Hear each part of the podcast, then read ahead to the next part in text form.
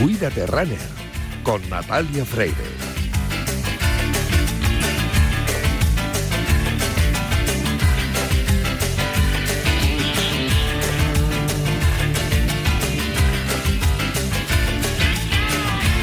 Mañana, 18 de febrero, se celebra el Día Internacional del Síndrome de Asperger en honor al cumpleaños de su descubridor, el psiquiatra austriaco Hans Asperger, quien identificó un comportamiento similar y poco frecuente en un grupo de niños. El síndrome de Asperger está incluido dentro de los trastornos del espectro del autismo y es mucho más común que otros tipos de autismo, aunque también más desconocido. Se trata de un conjunto de alteraciones sociales donde a la persona se le hace difícil encajar y entender los protocolos de la sociedad, lo que termina generando conductas poco adaptativas y problemas de relación con otras personas. Sin embargo, estas personas pueden vivir su vida y triunfar en ella, tal como se muestra, por ejemplo, en la serie televisiva de Big Bang Theory, con el personaje de Sheldon Cooper. Pero lo que poca gente sabe es que podemos favorecer la fluidez de estas relaciones con algo tan simple como practicar deporte. Así lo explica Eduardo Sotelo, profesor de educación física que utiliza sus clases como herramienta de motivación y aprendizaje en los tratamientos psicoeducativos en personas con trastorno del espectro del autismo. Dice el profesor Sotelo que está comprobado científicamente que solo aprendemos el 10% de lo que leemos y el 20% de lo que escuchamos. Sin embargo, aprendemos el 90% de las cosas que practicamos y hacemos con nuestro cuerpo. Al contrario de lo que la sociedad piensa, el cuerpo en el aprendizaje tiene un papel altamente preponderante y esto no es casualidad. Nuestro cuerpo y la posibilidad de aprender de nuestras experiencias nos hicieron sobrevivir y evolucionar hasta lo que somos hoy en día. La educación física es transversal a todas las otras asignaturas que se dictan en la escuela, porque a través del juego motor podemos aprender acompañados de otros niños de forma creativa y divertida, por ejemplo, los colores, los números y las letras. Pero aún hay más. La educación física puede mejorar notablemente la autoestima, reducir el estrés, la ansiedad y aumentar las ganas de estar con otros niños o con otras personas. Además, puede servir de puente para generalizar lo aprendido en las distintas terapias que se realizan de forma individual. Por tanto, es aconsejable incentivar la práctica deportiva en los niños con Asperger porque los beneficios son incontables, además de potenciar uno de los derechos más importantes de la infancia, el derecho a jugar. Nosotros sabemos de buena tinta que para los niños y jóvenes con Asperger entrenar en un club de atletismo supone un acicate vital y les ayuda a relacionarse y sentirse integrados, además de ofrecerles una vida saludable. Y eso es lo que buscamos aquí cada viernes en Radio Marca. Y por eso te decimos, cuídate, runner.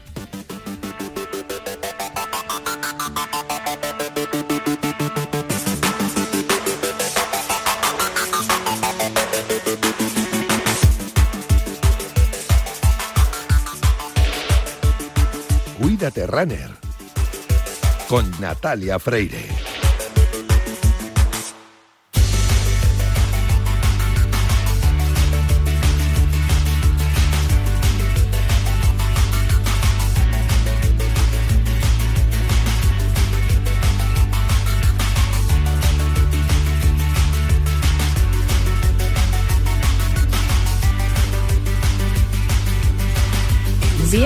A Cuídate Runner. Ya sabéis que los viernes cogemos el testigo de Janela Clavo en Cuídate y nos calzamos las zapatillas de correr para que en los próximos minutos recorramos la distancia entre la salud y el deporte más popular, el atletismo.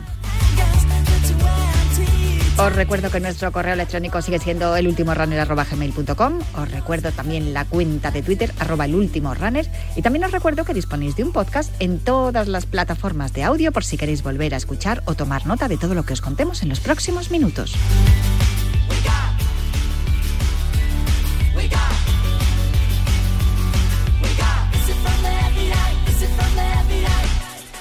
A los mandos técnicos me acompaña Raúl Santamaría, que ya está haciendo que todo suene a la perfección. Y en producción está Quique Fernández, que pondrá el cronómetro y el orden a esta carrera popular en forma de programa de radio que comienza ya.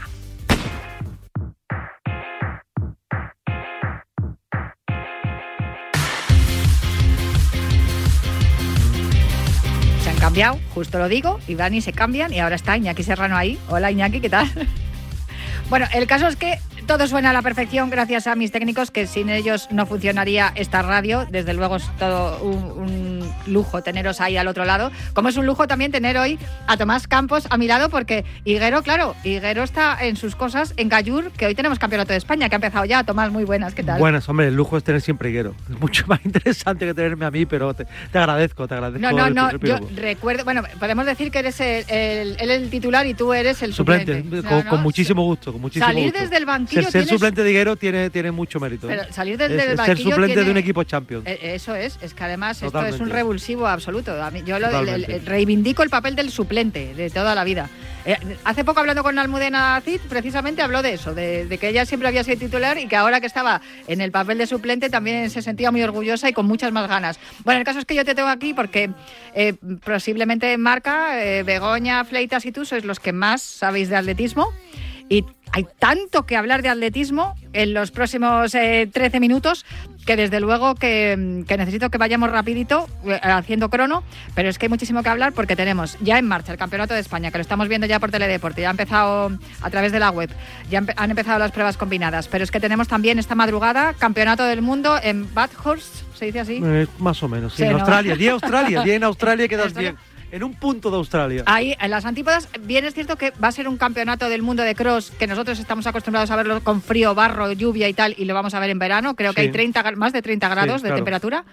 Y luego tenemos también ahí al final de la o en medio de la semana el World Indoor Tour y el Dynamic Athletics New Athletics que yo mm, es verdad que es una competición nueva pero yo las veces que la he visto no me ha disgustado porque es hacer un deporte individual en equipo, que tampoco está mal. Sí, sí, sí. Aunque es categoría sub-20. Sí, sí, y tenemos que hablar también de la polémica de la marcha.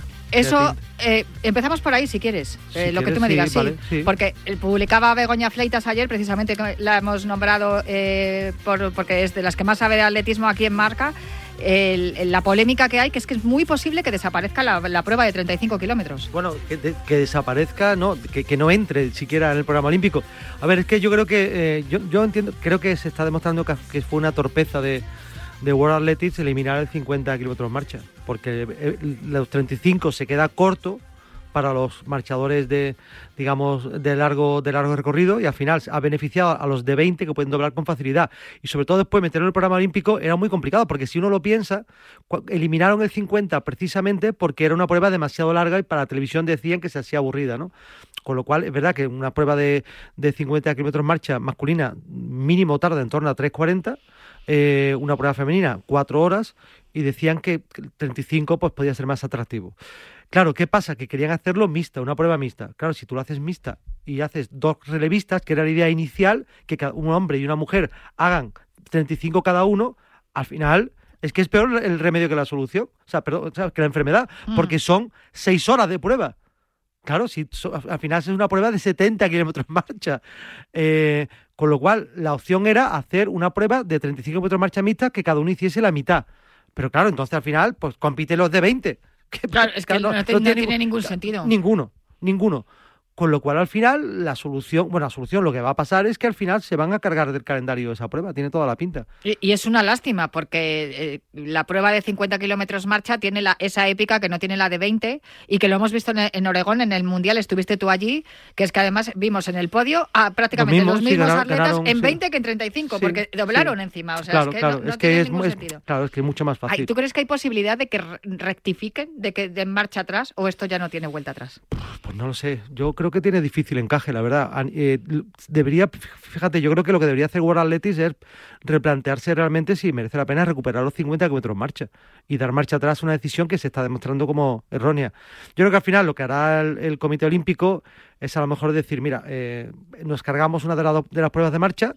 que eh, hay que una de ellas claro, hay que, hay que recordar que este dato es importante, que los 50 kilómetros marcha femenino nunca fueron prueba olímpica, solo la masculina con lo cual solo se carga una prueba y te dicen, pero es que hemos metido una prueba en, los últimos juegos, que son los 4x400 mixtos. Mm.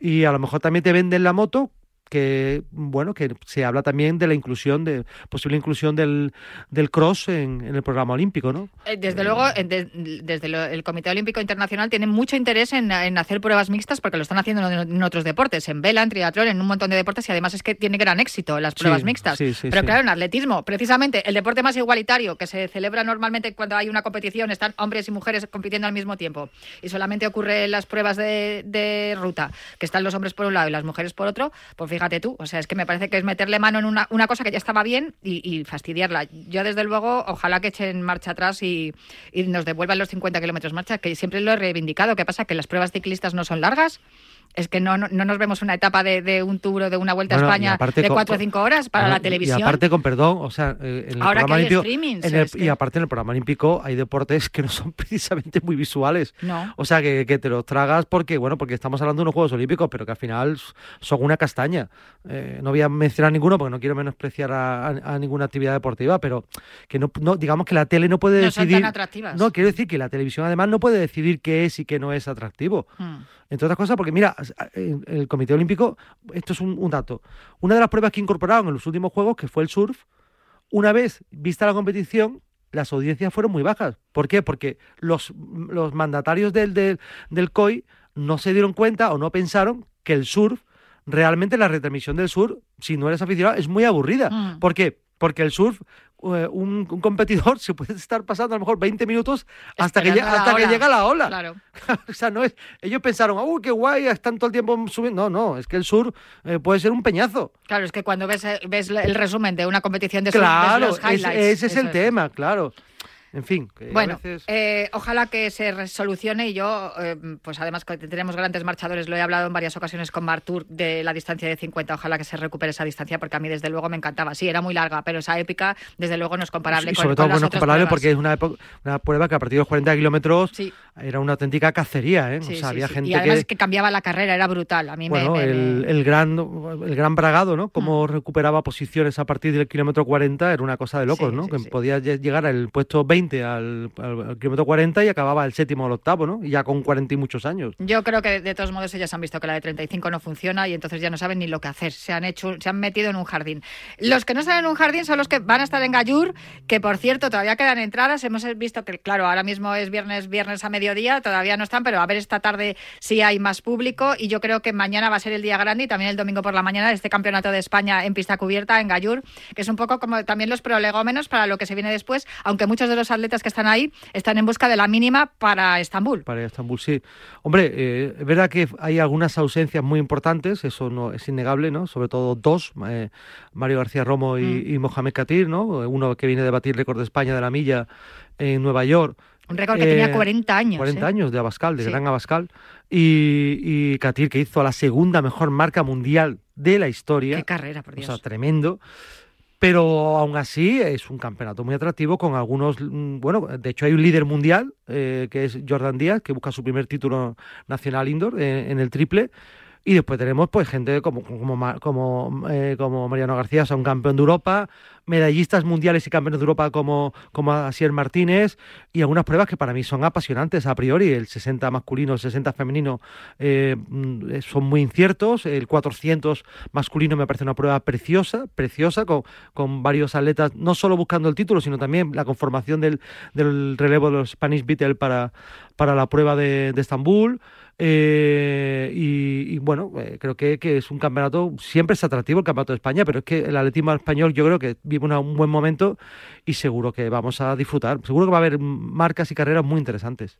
Seguro y además yo creo que, no sé si estás tú eh, de acuerdo conmigo, que van a caer algunas mínimas y van a caer mínimas no, seguro, seguro, claro, claro. seguro y eso que, en Madrid no se corre tan rápido como en otros sitios, pero sin embargo, no sé por qué, Gallur es una pista que es propicia, fíjate, hemos visto récords del mundo ahí. Sí, efectivamente, sí, sí, hemos visto, bueno, Coleman. Sí, sí. Coleman. Sí, hombre, Gallur es una pista además que propicia eso para, para esas grandes marcas. Y hablabas también del, de la prueba del Meeting Villa de Madrid, del World Indoor Tour, que es que además apenas tres días después de que acabe el, Campeonato de España, mm. pues tenemos un meeting de un nivel. Ahí sí van a estar tanto García Romo como como Catil, pero no olvidemos que va vamos a tener por primera vez en Madrid al gran chico blanco del, medio fondo, a, del medio fondo, a Jaco Ingebrigtsen, que había dudas sobre su, su, su, estado de forma, pero él las disipó el pasado miércoles con un marcón, con la mejor marca mundial del año en 1500 y bueno, vamos a ver qué, qué puede pasar, pero yo creo que, vamos, eh, el otro día hablé, hablé yo con García Romo, el día después de que él lograse el récord, estaba todavía en Nueva York, y me comentó eh, que, bueno, que él sabe que para ganar esa prueba necesita batir el récord de España de 1500, que, que, son palabras mayores, porque recordemos que es la tercera mejor marca europea de la historia y fue récord europeo hasta el año pasado. ¿eh? Desde luego. Vale, em, eso es lo que vamos a ver eh, durante este fin de semana. Por cierto, que el miércoles por la mañana, que no se me olvide, también están los Dynamite New Athletics, que es en la categoría sub-20. También va a haber un homenaje ¿no? a, Siria y, a Turquía por todos los, fallecidos y vamos a ver también ahí grandes momentos. Yo creo que eh, además es entrada libre. Si hay gente que se quiere acercar el miércoles por la mañana a Gallur, pues oye, lo pueden ver, porque por la tarde, para por la tarde ya no hay entradas. Está todo vendido para el, para el meeting. Pero tenemos que madrugar o trasnochar, depende, ¿no? Porque es a las cinco y media de la mañana cuando comienza la primera prueba del Mundial de Cross, un Mundial que estábamos esperando desde el año 2019. Sí, sí. Sí, el último fue, en, Dinamarca, sí. En Dinamarca y este se ha ido se ha ido posponiendo, se ha ido posponiendo hasta llegar a Bathurst en Australia. Bueno, era, de hecho era la misma sede. En 2021 iba a ser la misma sede y lo que se hizo fue se, se no se canceló, en este caso se suspendió eh, y se respetó la sede para, para, este año. Ha pasado una cosa que para mí me da un poco de pena, ¿verdad? Me parece feo, y es que eh, la presencia europea va a ser testimonial. Hmm. Prácticamente no, no, han ido atletas europeos al Mundial por dos razones, porque es verdad que es un viaje costoso, complicado, tienes que ir con tiempo para adaptarte, ¿no? Para competir en Australia. Y después porque eh, sabes que prácticamente no tienes opciones de competir por los primeros puestos por el nivel de los equipos africanos, ¿no? Con lo cual, pues es una pena, ¿verdad? Es que países como Francia, por ejemplo, directamente no han acudido. O sea, no han mandado a un solo atleta. España va con una representación muy digna, ¿no? De 22 atletas. Sí. Es, creo que junto a Gran Bretaña es el país europeo más representado. Tenemos el, absoluto mujeres, hombres, en sub-20 también mujeres sí, sí, estamos, el relevo mixto, que tengo yo esperanzas en el relevo mixto. bueno, sí, a ver si podemos hacer un top... outsider que parece. Sí, no, a ver si podemos hacer un top 10, una, una buena actuación. Eh, que, posiblemente va a ser el único oro que se le escape a, África. Eh, en el, en el relevo mixto tiene buenas opciones de medalla de ganar incluso Australia. El equipo local presenta un equipo muy, muy potente. Pero, pero bueno, vamos a ver dos carreras eh, ya a nivel absoluto apasionantes. La, masculina con que se repite con los, los, integrantes del podio del Mundial de hace cuatro años, el duelo ugandés-keniano con, con Chettegei y, Kiplimo contra, contra Woror, que intentará recuperar el oro que ganó en 2015 y en 2017. Esa carrera es preciosa, con esos tres grandes candidatos. Después, evidentemente, habrá algún outsider. Y en la carrera femenina, sobre todo, ver que, de qué es capaz la plumarquista mundial de 5 y 10 mil, eh, ¿no? Sí. Que, que, fue campeona de, esta, de este mundial en categoría sub-20 en 2015, 2017. En 2019, solo, entre comillas, pudo ser bronce y ahora busca su primer título absoluto y es la gran favorita, indudablemente. Pues habrá que madrugar. Esta, a partir de las cinco y media de la madrugada, la carrera absoluta de mujeres a partir de las siete y media y la de hombres a partir de las ocho y media. Lo, podremos ver también. Y a mí me gusta mucho el cross, Tomás. Así que madrugón me toca o trasnochar. No, voy a madrugar, seguro. tienes favorito o no? ¿Te mojas? No, no, no, para nada. Para nada, no me mojo para nada, porque precisamente creo que el cross es una de las disciplinas del atletismo más impredecibles. Así que a disfrutarlo, eso sí, a disfrutarlo, con 30 grados que creo que hay allí. Muchísimas gracias, Tomás. Una parada para el habituallamiento y continuamos.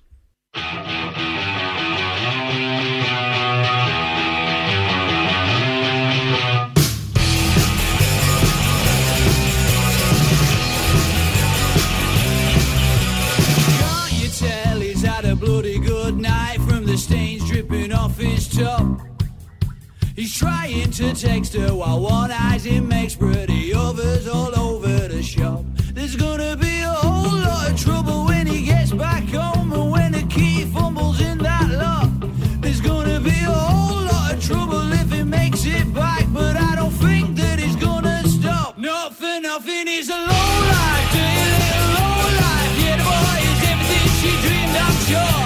cada día me gusta más esta sintonía que hemos elegido para esta sección que tenemos dedicada a los productos que nos ayudan a llevar un estilo saludable y que, protagoniza esta línea que es la línea Finisher, la línea de productos de salud y nutrición deportiva de Kern Pharma, dirigida a deportistas y a todos los que apuestan por un estilo de vida saludable, que es lo que hacemos nosotros aquí en Cuídate Runner, apostar por un estilo de vida saludable. Y además, si hay productos como los que nos ofrece la línea Finisher de Kern Pharma, es todo muchísimo más fácil. Quiero saludar a Sex de Bode, que está al otro lado del teléfono, como cada semana, para charlar con nosotros. Hola, Sex, ¿qué tal? ¿Cómo ha ido la semana? ¿Todo bien? Hola, Natalia, muy bien, la semana muy bien. Intensa, pero todo bien, gracias. Oye, yo hacía semanas desde que te conocí, de hecho, yo creo que el día que te conocí te dije, quiero mm, probar el Stop porque mm, lo de la condromalacia rotuliana es una dolencia que tenemos muchísimos corredores, porque además muchas de las muchas veces se, se provoca o ya la tienes y se, se, se, agudiza con la práctica del running, con la práctica del atletismo y esto eh, que es un complemento alimenticio que nos ayuda a mantener en forma la salud articular, mejorando la movilidad de tus articulaciones, no es solo eso. O sea, esto es un auténtico mm, milagro. Eh, no sabes lo bien que estoy desde que lo estoy probando.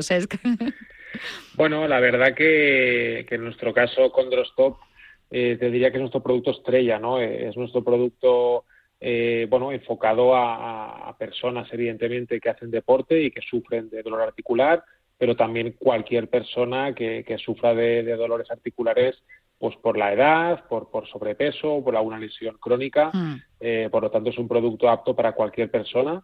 Y, desde el primer día que lo lanzamos eh, ha sido un producto que ha funcionado muy bien, sobre todo porque el, efecto que tiene pues es, rápido, ¿no? Y las personas que lo utilizan eh, rápidamente pues van notando que el dolor se va aliviando, ¿no? y eso no es eh, porque los ingredientes pues eh, curen, eh, porque al final las lesiones de cartílago son complicadas de curar, ¿no? Eso ya sería un tema un poco más, más médico, ¿no? Pero al final los estudios siempre dejan claro que la, articulación del cartílago es muy difícil regenerarla, pero sí que podemos frenar, ¿no? esa degeneración. En nuestro caso, con Drostop tiene muchos ingredientes, eh, que luego si quieres comentamos, pero hay tres concretamente, que son la cúrcuma, la boswellia y el bambú, que son antiinflamatorios naturales, que lo que hacen es que desde las primeras tomas ese dolor articular se vaya reduciendo porque la inflamación se reduce, ¿no? Eh, por lo tanto, no, no es que estemos curando la lesión rápidamente, pero sí que aliviamos el dolor, ¿no? Y las personas lo que notan es que les duele menos, que pueden mover eh, pues la rodilla o el tobillo donde tienen una lesión mucho mejor y por lo tanto pues eh, están contentos eh, rápidamente no pero pero es un producto para tomar a diario eh, en ciclos largos de tiempo desde luego, porque eh, está muy bien todo lo que has explicado. Fíjate, la última vez que estuve en el traumatólogo me dijo, a ver, Natalia, que te va a doler, te van a doler las cosas. Haces deporte, tienes una edad, las cosas te van a doler. Pero lo que está claro es que si tienes a, tu alcance determinados productos que alivian ese dolor y mejoran también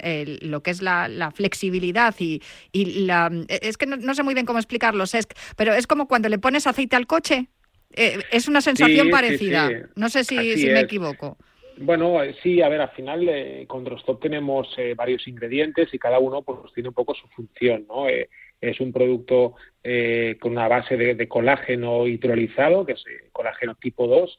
En nuestro caso utilizamos Fortigel, que es un colágeno patentado y que también pues que, nos garantiza ¿no? que, que, las articulaciones pues puedan ser más flexibles con el uso del tiempo, pero luego también tenemos ingredientes muy específicos eh, pues con la parte de, lubricación de la articulación, como comentabas, como puede ser el ácido hialurónico, pero también tenemos eh, condroitina, eh, glucosamina, MSM y también un ingrediente muy importante que es el magnesio, ¿no? Que el magnesio, pues a nivel articular para los huesos es imprescindible y también un ingrediente que nos ayuda a que podamos asimilar todo este cóctel de ingredientes de manera fácil, que es la vitamina C, ¿no? que es, muy importante también que esté dentro de los eh, ingredientes para facilitar esa absorción. ¿no? Por lo tanto, hablamos de, un complemento alimenticio eh, con diferentes tipos de ingredientes que todos ellos van enfocados a mejorar la vida de la articulación, ¿no? para que, consigamos que sea más flexible, que reduzcamos el dolor,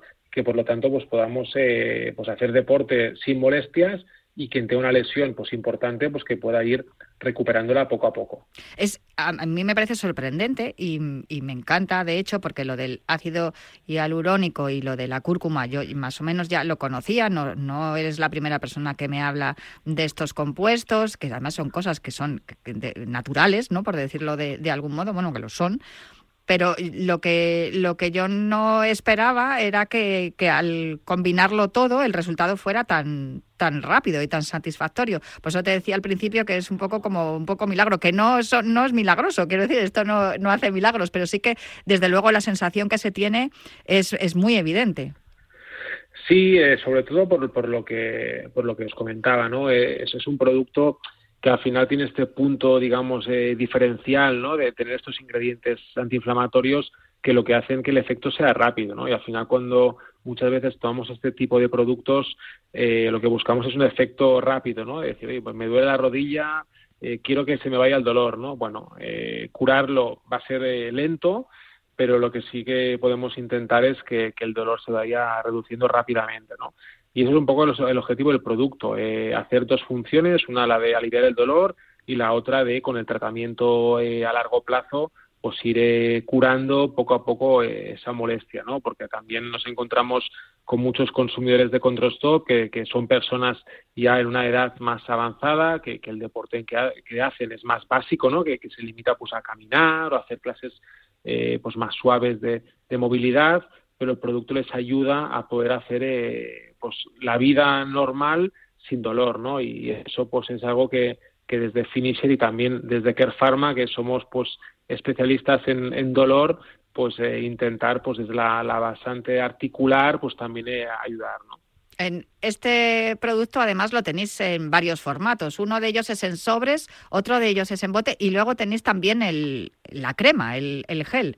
Eh, si quieres, hablamos de ello más tranquilamente en otro momento, pero para que lo conozcan los, los oyentes, eh, en, el, fondo es más o menos lo mismo. Eh, la crema es algo, la composición, los ingredientes es algo diferente, pero es más o menos lo mismo con dos formatos distintos, ¿no? en cuanto a lo que hay que tomar. Los sobres por un lado, el bote por otro, y luego la crema que es un poco como un complemento, ¿no?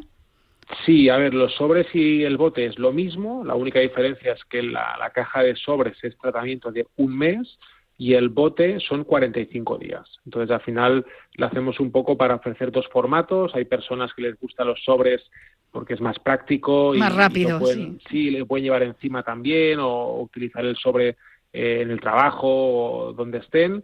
Y el bote, pues dentro hay una cucharita que equivale a un sobre, ¿no? Por lo tanto, eh, pues es un, bueno, eh, si lo usas siempre en casa, pues a lo mejor para muchas personas es más cómodo. Y luego la crema eh, es un tratamiento más local, ¿no? Si tenemos un dolor muy específico en una zona de la articulación de la rodilla, pues podemos combinar las dos cosas, el tratamiento oral y luego la crema para masajearnos y calmar el, dolor de la zona donde nos moleste. Eso para los días que nos hemos dado más caña de la recomendada, que ya os digo yo que no lo hagáis, que hay que saber frenar y hay que parar y decir, venga, ya, no voy a hacer un kilómetro más, aunque me encuentro fenomenal, pero no, porque si no esto puede empeorar, que esto también lo hablamos muchas veces aquí en Runner. Pues, eh, y por cierto, que no lo he dicho, que sabía naranja, porque esto es una de las cosas que muchas veces se quejan los oyentes, ¿no? Ah, es que está malísimo, sabe fatal. Bueno, pues tiene sabor naranja, así que se puede tomar tranquilamente, además preferiblemente en, durante una de las comidas principales o bien con el sobrecito, bien con la cucharita, súper fácil. Y si, y si algún día os duele más eh, la articulación de lo normal, pues podéis poneros también la cremita. Así que todo, todo organizado. Yo creo que este SESC es uno de los que más me gustan de todos los productos que tenéis en la línea de, de Kern Pharma Finisher, que podéis además eh, todos los oyentes echarle un vistazo a la web, finisher.es. Pues eh, Sex, no sé si me tienes que decir algo más o ya te, te despido hasta la semana que viene. Sí, bueno, solo destacar esto que has comentado del tema del sabor, eh, que bueno, lo has explicado muy bien. Eh, realmente es un producto que como hay que tomarlo a diario, pues es importante que el sabor esté bueno, ¿no? En nuestro caso es un sabor naranja, eh, que podemos mezclarlo con agua o con zumo si queremos, pero que en agua se puede tomar perfectamente. Y bueno, esperemos que, los oyentes que se animen a, probarlo, pues les guste el producto como, como mucha gente que lleva ya años utilizándolo. Pues muchísimas gracias por atendernos una semana más aquí en Cuídate Runner. Un abrazo muy fuerte, Sesc. Gracias, Natalia. Un abrazo. Buenas tardes.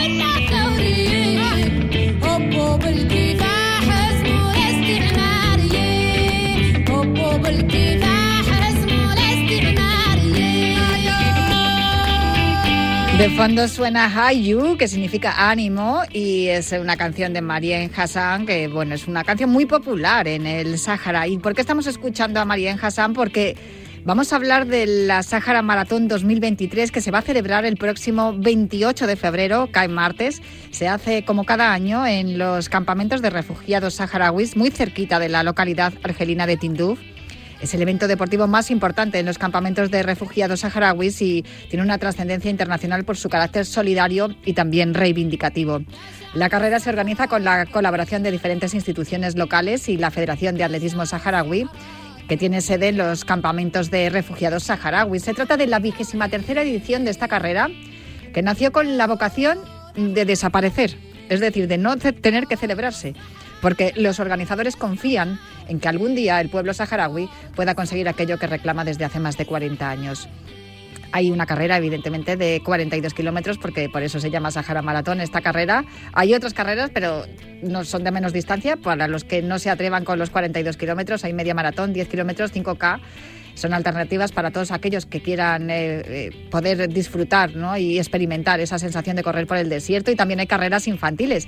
Todos los participantes en la carrera tienen una camiseta, una medalla elaborada por mujeres saharauis en un taller local de cerámica en un campamento de Ayun y además eh, de un premio especial a los tres primeros clasificados tanto en categoría femenina como masculina. Pero para hablar de todo ello yo quería hablar con alguien que haya vivido esa experiencia, que haya estado allí. Y por eso he llamado a Marta García, compañera de marca, que ha cubierto varias ediciones de esta carrera y conoce bien cómo es la experiencia. Hola Marta, buenas tardes, muy buenas, ¿cómo estás? Hola Natalia, ¿qué tal? ¿Cómo estáis? Encantada de escucharte. Oye, esta carrera por fin se hace esta edición después de la del COVID que se hizo el año pasado, que fue virtual. Solamente pudieron correr los saharauis que estaban allí, no pudo viajar nadie. Y este año se recupera de alguna manera la esencia que tiene la carrera y que tú has vivido ¿no? en varias ocasiones. Eso es, al final, eh, por suerte, como, como tú dices, hay un sentimiento encontrado. Por suerte, eh, la pandemia, digamos que se ha controlado y se vuelve a poder viajar a los campamentos. Por tanto, volvemos a, celebrar la, carrera allí. Por desgracia, hay que seguir celebrando la carrera para seguir reivindicando em, la causa saharaui. Entonces, es un poco, es, una alegría poder volver a viajar, pero una pena que, que siga siendo necesaria esta carrera es la, ya van 23 ediciones con la que se va, va a tener lugar este año y, es una pena porque, como tú bien dices, la, la carrera empezó con la idea de que fuera una reivindicación corta y el problema se solucionara, el conflicto, pero por desgracia pues ya se ha ascendido en el tiempo y, continúan pues igual que hace 23 años. Hay mucha sensibilidad con el pueblo saharaui en España. Yo conozco varias asociaciones que, traen niños saharauis en verano. se hacen muchos muchos eh, eh, proyectos, muchas muchas acciones en favor del, pueblo saharaui que el, pueblo español lo siente también, mucha gente en España lo siente como suyo. Y, eh, en esta carrera ocurre justo lo contrario. Es algo maravilloso, se me pone la piel de gallina hablar de ello. Marta, te lo prometo, porque es que es justo lo contrario, porque los corredores que van hasta allí, hasta Tinduf, son acogidos por las familias saharauis. Sí, la verdad es que es una es una experiencia preciosa porque es muy bonito correr por el desierto eh, esos, esas imágenes que tienes en mitad de una duna eh, que estar corriendo en la inmensidad de la nada es una paz un silencio es una experiencia brutal en cuanto a eh, carrera no Em, en lo que atletismo se refiere, pero la experiencia trasciende mucho más allá, porque al final eso es una semana en la que una familia de refugiados te acoge en su casa, en su jaima, y, bueno, estás allí viviendo eh, todo el día con ellos, desayunas, comes cenas, ves la cultura desde dentro, ves, em, pues te cuentan eh, cómo viven ellos el día a día, su forma de ver la vida, y mm, es, es precioso, es muy enriquecedor. Al final, em, yo creo que muy pocas carreras de atletismo en el mundo te permiten, aparte de ese disfrutar corriendo, esta inversión cultural tan grande.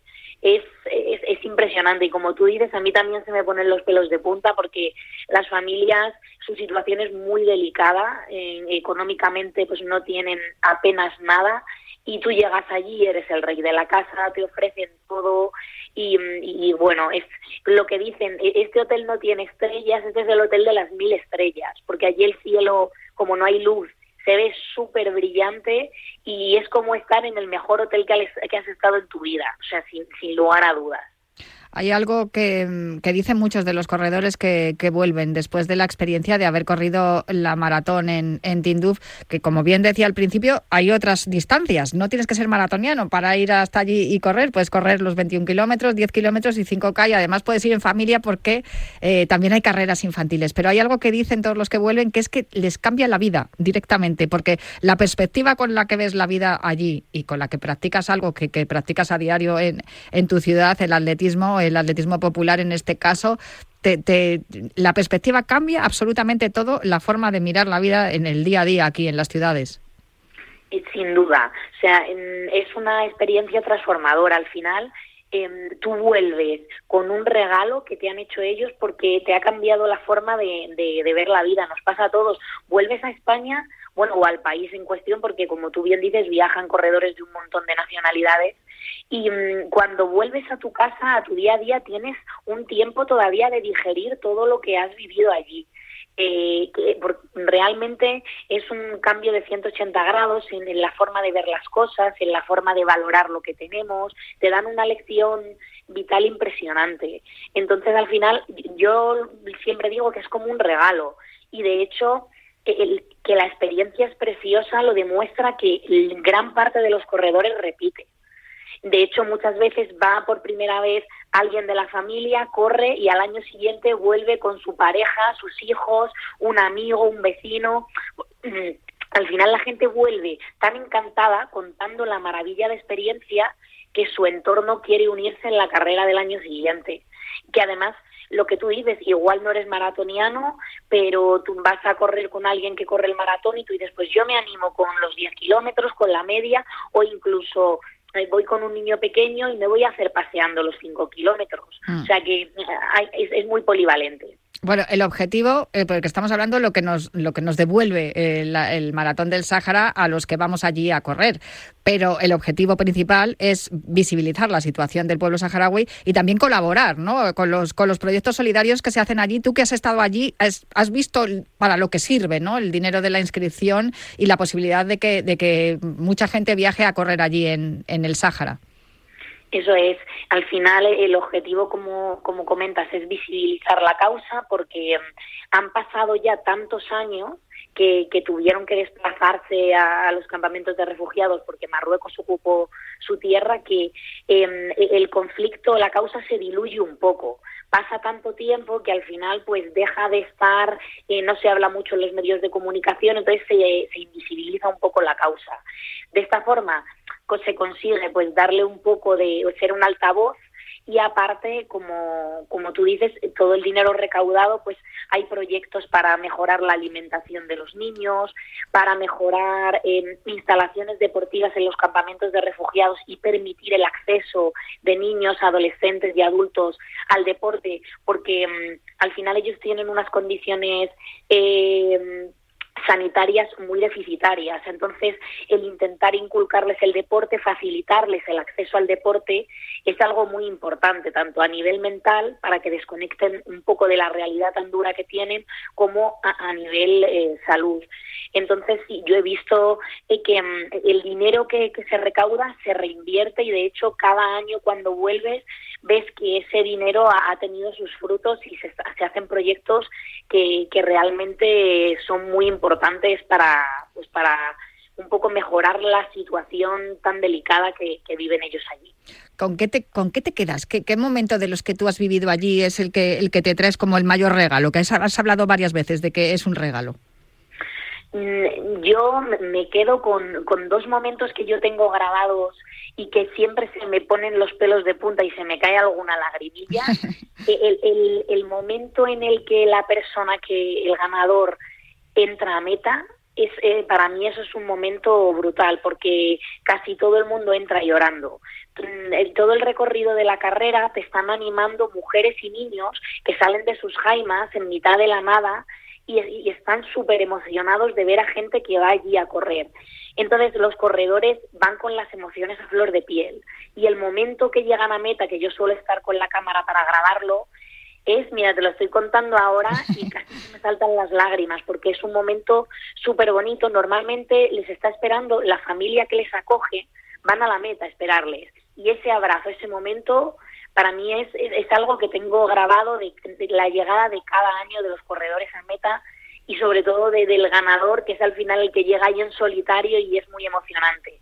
Y luego el momento que, que acaba el viaje y nos vamos todos a los autobuses para ir hacia el, el aeropuerto, esos abrazos de los corredores con las familias es impresionante. Por ejemplo, tengo una imagen de un grupo de corredoras japonesas que viajaron desde Japón a correr el maratón, no hablaban nada de español ni de árabe no se podían comunicar en lo que es en palabras con la familia.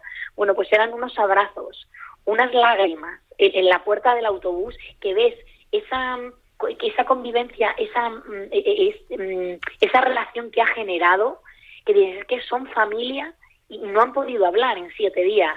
Y eso, no sé, para mí es una imagen que dices, eh, esta gente les ha cambiado la vida y sin poder ni hablar, o sea, imagínate. Qué maravilloso, de verdad, lo que cuentas. Se dan ganas de, bueno, yo ya lo estoy pensando, ¿eh? La próxima edición, la maratón ya te digo que no, pero desde luego en la próxima edición, si todo sigue sigue como, como sigue, no va a quedar otro remedio que hacer una edición en 2024, pues eh, ya me estoy planteando la posibilidad de tener esa experiencia maravillosa. Pues Marta García, de verdad, muchísimas gracias por charlar con nosotros aquí en Cuídate Runner y a todos los que quieran echar una mano, solo tienen que ir a la web saharamaraton.org e informarse si, si son si pueden ayudar, si pueden eh, inscribirse para la próxima carrera. Para esta ya va a ser complicado porque ya estamos muy cerca del 28 de, febrero, pero bueno, todavía se puede, o sea que eh, querer es poder en esta vida. Y, bueno, y teniendo un, testimonio como el de Marta, desde luego, que, se anime todo el que todo el que la haya escuchado y que, se le haya revuelto ahí un poco la, emoción y, quiera correr en un, en un lugar precioso como es el, el desierto y sobre todo encontrarse con algo tan, tan bonito como lo lo que nos has contado, Marta. Un abrazo muy fuerte y muchas gracias por charlar con nosotros. Un abrazo, un abrazo gigante, Natalia. Muchísimas gracias.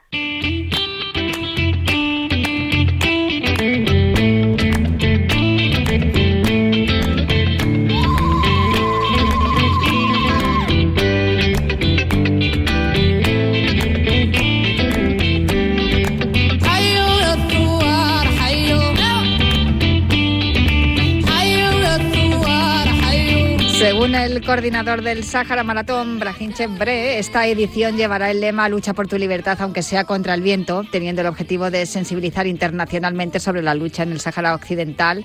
El Sáhara Maratón es, en definitiva, un fiel reflejo de la lucha saharaui en una carrera de resistencia hasta una meta, que es la libertad del Sáhara Occidental, como estábamos hablando con Marta García. Para el atleta Martín Fitz, premio Príncipe de Asturias de los Deportes y campeón del mundo en Göteborg 95, la participación en la anterior edición fue muy enriquecedora.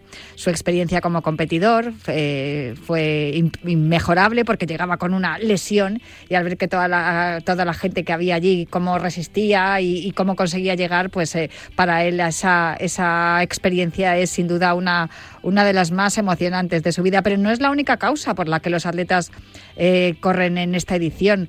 Estaba yo comentando con Marta García que mm, me estaba planteando la posibilidad de, escuchándola, de ir a correr el año que viene. Es una de las cosas que también se ha planteado nuestro siguiente protagonista, que estuvo hace una semana en la presentación de, este, esta carrera, de esta Sahara Maratón, y que creo que también tiene claro que lo mismo vamos a tener que organizar el viaje juntos. Jesús España, ¿cómo estás? Muy buenas tardes. Hola, muy buena Natalia. Pues sí, pues sí, yo también tengo ese gusanillo y, mira, si se planifica con tiempo podemos coincidir el año que viene, ¿por qué no? Oye, tú ahora mismo estás preparando o estás eh, preparándote para salir, que te vas para Sevilla en nada, en unos minutos, en cuanto acabes de hablar con nosotros aquí en Cuídate Runner, te vas para Sevilla, que, que, es una la maratón de Sevilla que se celebra este fin de semana, una cita ineludible, pero quisiste estar también en quisiste estar también en la, en la presentación de, esta carrera que se va a celebrar el próximo 28 de febrero allí en, en Tinduf, en los campamentos de refugiados de, saharauis. ¿Por qué estuviste en la, en la presentación? Pues mira, es un poco por casualidad. Yo sí que conocía de la asistencia de esta carrera, del Maratón del Sáhara, que además que me parece una idea fenomenal, gracias al deporte y a la maratón, dar visibilidad a la causa del pueblo saharaui, que al final es una causa justa, llevan muchísimos años luchando y ojalá y al final lleguen a esa meta que decía Martín y que decías tú de, de la libertad de, del pueblo saharaui real, de no estar allí en un campamento de refugiados. Y bueno, pues en mayo pasado vino una, bueno, un grupo de corredores solidarios aquí en Madrid que dan visibilidad a la enfermedad de la ELA. Eh, se, bueno, se autollaman por ser corre contra la ELA y estaban haciendo todas uniendo todos los pueblos de la Comunidad de Madrid corriendo a pie de un pueblo a otro. Entonces en, en mayo vinieron y la etapa era salir desde Valdemoro y llegar a Pinto nos lo dijeron a mí y a unos amigos y, y nos unimos a ellos.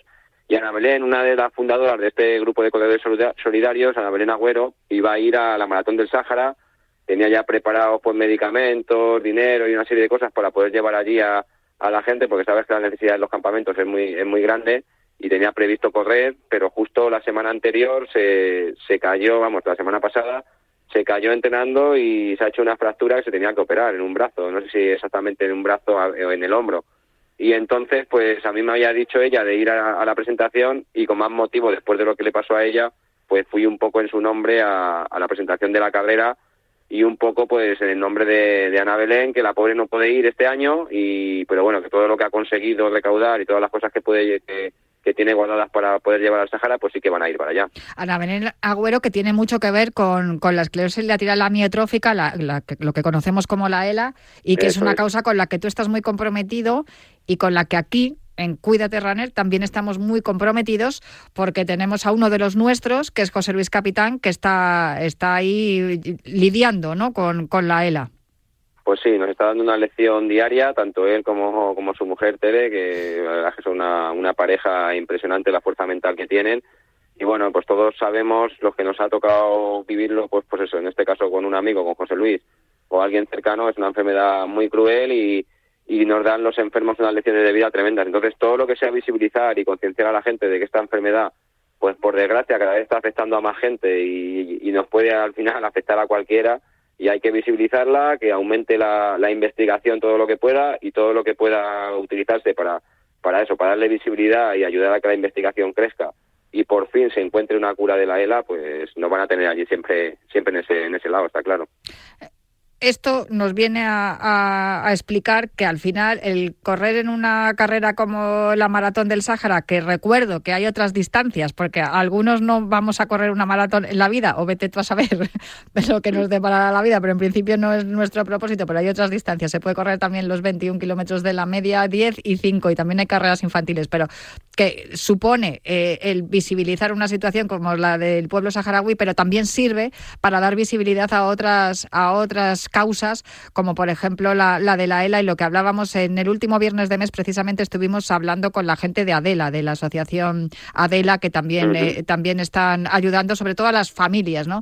Tú que estás viendo de primera mano cómo, cómo, están, cómo se están organizando los, los capitán, la familia de José Luis Capitán, es muy complicado ellos eh, incluso dicen que tienen hasta suerte porque porque tienen a su alcance pues un montón de recursos que, gracias a, Fundación El Principado también y de otras asociaciones que les están echando una mano pues pueden recurrir a ellos pero es que eh, la digamos que la, soledad que sienten los enfermos y las, familias las familias de, enfermos de ELA es muy dura porque es una enfermedad complicadísima y que necesita muchísimos recursos económicos.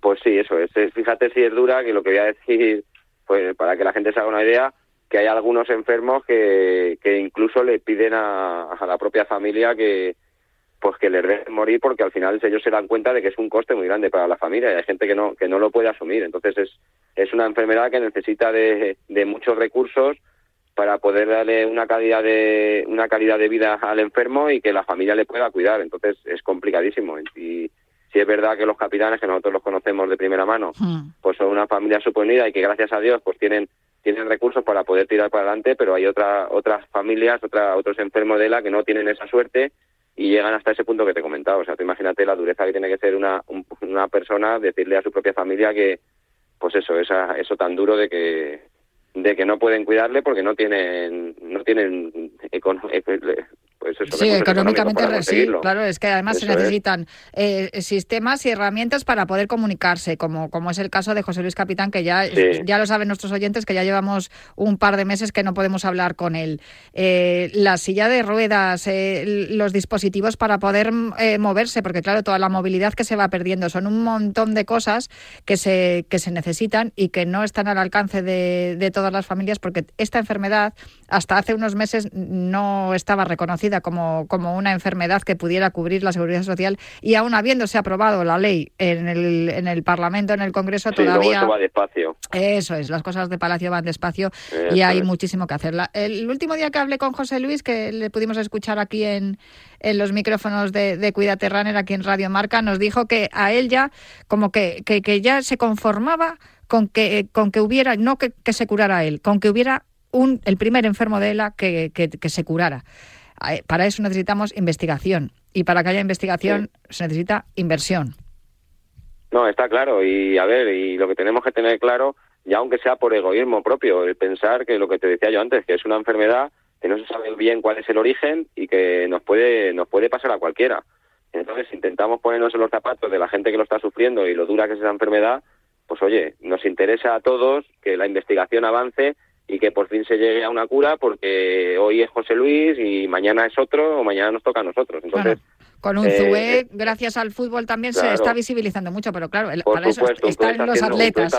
claro, un ZUE está haciendo mucho y José Luis en nuestro mundillo del atletismo igual. Además es que son personas, yo José Luis que le conozco de primera mano, que cada vez que hablas con él es que es él el que te sube la moral a ti. Es una cosa espectacular, mm. o sea lo de José Luis es para, que no sé ni calificarlo, ya se me, se me agotan los calificativos, tanto él como su mujer, toda la familia, pero vamos, pues eso al final es es súper complicado y como y como tú dices, él ya ha llegado a un momento que, que él ya no piensa en sí mismo, sino que piensa en, en luchar, que visibilizar esto para que si no es él, pues que cada vez lo tiene más complicado, que sea alguien en un futuro el que se cure de, esta enfermedad y sea una una pesadilla que termine, que no sea una cosa sin fin como está siendo hasta, hasta ahora. Pues para eso están todas estas acciones que se realizan a lo largo y ancho del planeta, para reivindicar, para alzar la voz, para reclamar lo que se necesita para que el planeta, el mundo sea mucho mejor y, si hay, corredores eh, que, se apuntan a, carreras solidarias como la del Sahara Maratón y, referentes como Jesús de España, el atleta más importante de Valdemoro junto con Eva Moral. No sé, hay algunos más, ¿eh? eh oye, que hay algunos más, ¿eh? Porque Eva es triatleta, pero yo creo que cada vez salen más, ¿eh? En tu pueblo. la verdad es que no contamos con muchos apoyos, la verdad, ni instalaciones adecuadas para para el deporte, para lo que se merece la gente de aquí, pero al final, por pura supervivencia, sí que van saliendo van saliendo talentos y ojalá y cada vez haya más, la verdad. y bueno, y a, colación de lo que decías, perdona Natalia, la verdad es que el binomio deporte-solidaridad es, es un binomio que nunca falla. La gente del mundo del deporte en general siempre es muy, muy solidaria y pues hay que aprovechar para dar visibilidad al máximo, tanto en este caso que estamos hablando del Sahara Maratón, a la situación que vive el pueblo saharaui. De hecho, a mí me recomendaron, si, si voy a correr allí, que me lleve a, a mi hijo, a mis hijos, para que para que vivan y es una, sea una experiencia para ellos realmente la situación, porque una cosa es que te lo cuenten y otra cosa es vivirlo en primera persona.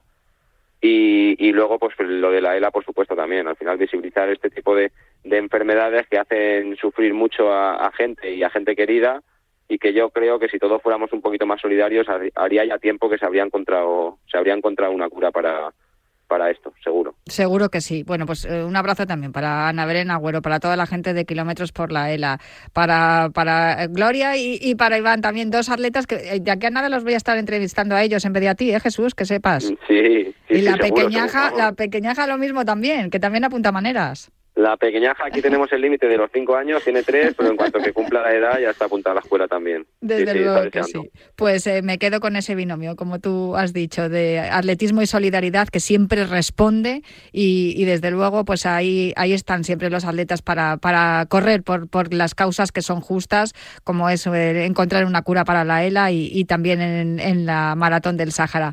Pues eh, hablaremos para la próxima edición, Jesús. Fenomenal, Natalia. Yo te, vamos, me lo, me lo apunto, ¿eh? No te me saques. Sí, No, no, yo ya sé que además tienes buena memoria. En cualquier caso, te digo que muchísimas gracias por atendernos un día más aquí en, en Cuídate Runner. Ya sabes que esta es tu casa para cuando quieras y, y, nada, pues que disfrutes mucho en Sevilla, que te dejo ya marchar, que tendrás que, tendrás que salir ya hacia, hacia Sevilla para disfrutar también de la maratón que se celebra allí este fin de semana. Vale, Natalia, un abrazo muy fuerte. Muchas gracias. Otro para ti.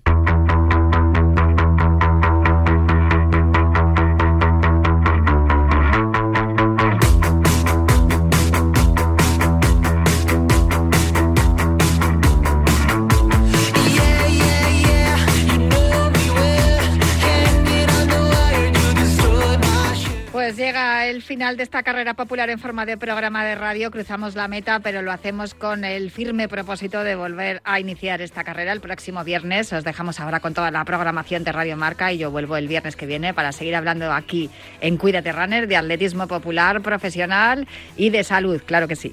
Hasta el viernes que viene.